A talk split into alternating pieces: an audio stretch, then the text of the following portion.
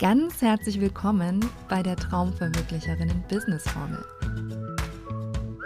In diesem Podcast zeige ich dir, wie du dein Online-Coaching-Business mit Traumverwirklicherinnen-Energie aufbaust und die Hebelwirkung von richtig guten Workbooks, Arbeitsblättern und Kursmaterialien nutzt, um deine Lieblingskundinnen wirksam und verlässlich zum Ziel zu bringen. In der heutigen Episode geht es darum, dass du dein Workbook immer so aufbauen solltest, dass deine Nutzerinnen und Nutzer alleine durch den Prozess kommen. Du brauchst also immer einen klaren Prozess.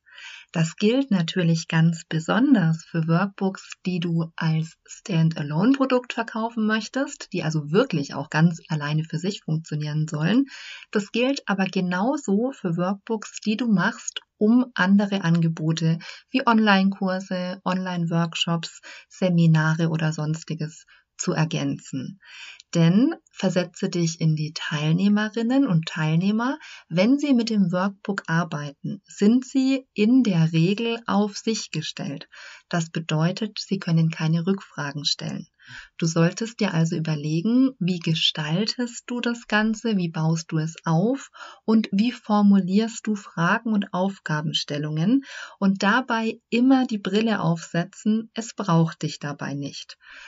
Kontrollier gerade deine Aufgabenstellungen nochmal, ob sie wirklich verständlich sind. Ich würde dir da auch immer empfehlen, dass du jemanden draufschauen lässt, der kein Experte ist. Manchmal höre ich den Vorschlag, es sollte die sechsjährige Nichte oder die 80-jährige Oma verstehen. Das würde ich so nicht ganz unterschreiben, aber es ist natürlich ein Hinweis in die richtige Richtung. Du musst wissen, für wen machst du dieses Workbook und deine Lieblingskundin muss verstehen, um was es geht. Das heißt, schränk dich auch ein, wenn es um Fachbegriffe geht. Wenn du Fachbegriffe brauchst in deinem Thema, würde ich dir immer empfehlen, dass du diese Fachbegriffe einführst und auch erklärst.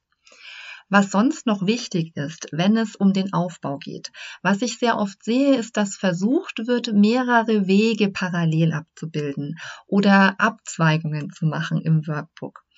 Das funktioniert, wenn ich mit jemandem eins zu eins arbeite. Da kann ich genau gucken, wo steht derjenige im Prozess, was ist der nächste Schritt.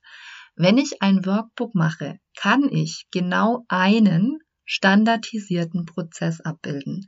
Es gibt einen Weg, von A nach B. Und innerhalb dieses Weges ist es nicht möglich, noch verschiedene Abzweigungen darzustellen oder auch so verschiedene parallele Wege abzubilden. Damit verwirrst du deine Nutzer und Nutzerinnen nur. Deswegen würde ich dir davon auf jeden Fall abraten und dir, wenn du ein Workbook erstellst, im ersten Schritt solltest du dir immer klar machen, was ist denn der Weg, den ich begleiten möchte, wo hole ich die Leute ab, wo möchte ich die Menschen hinbringen? Was brauchen sie dazu? Was ist jeweils der nächste Schritt? Was dir dabei gut helfen kann, ist, dass du vom Ergebnis her denkst und da so eine Art Rückwärtsplanung machst. Also vom Ergebnis her überlegst, was müssen sie vorher wissen, was müssen sie vorher gelernt haben, was muss vorher ausgefüllt sein, was muss durchdacht sein und so weiter. Und wenn du diesen einen klaren Prozess hast, dann hast du schon eine richtig gute Grundlage für ein gutes Workbook geschaffen. Ich fasse es nochmal zusammen.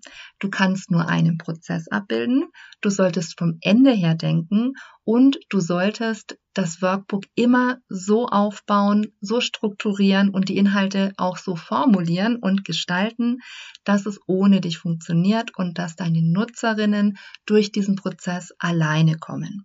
Nimm dir das zu Herzen und du wirst ein richtig gutes Workbook machen. Ich danke dir fürs Zuhören und wenn du jemanden kennst, für den diese Episode hilfreich sein könnte, dann empfiehl den Podcast gerne weiter.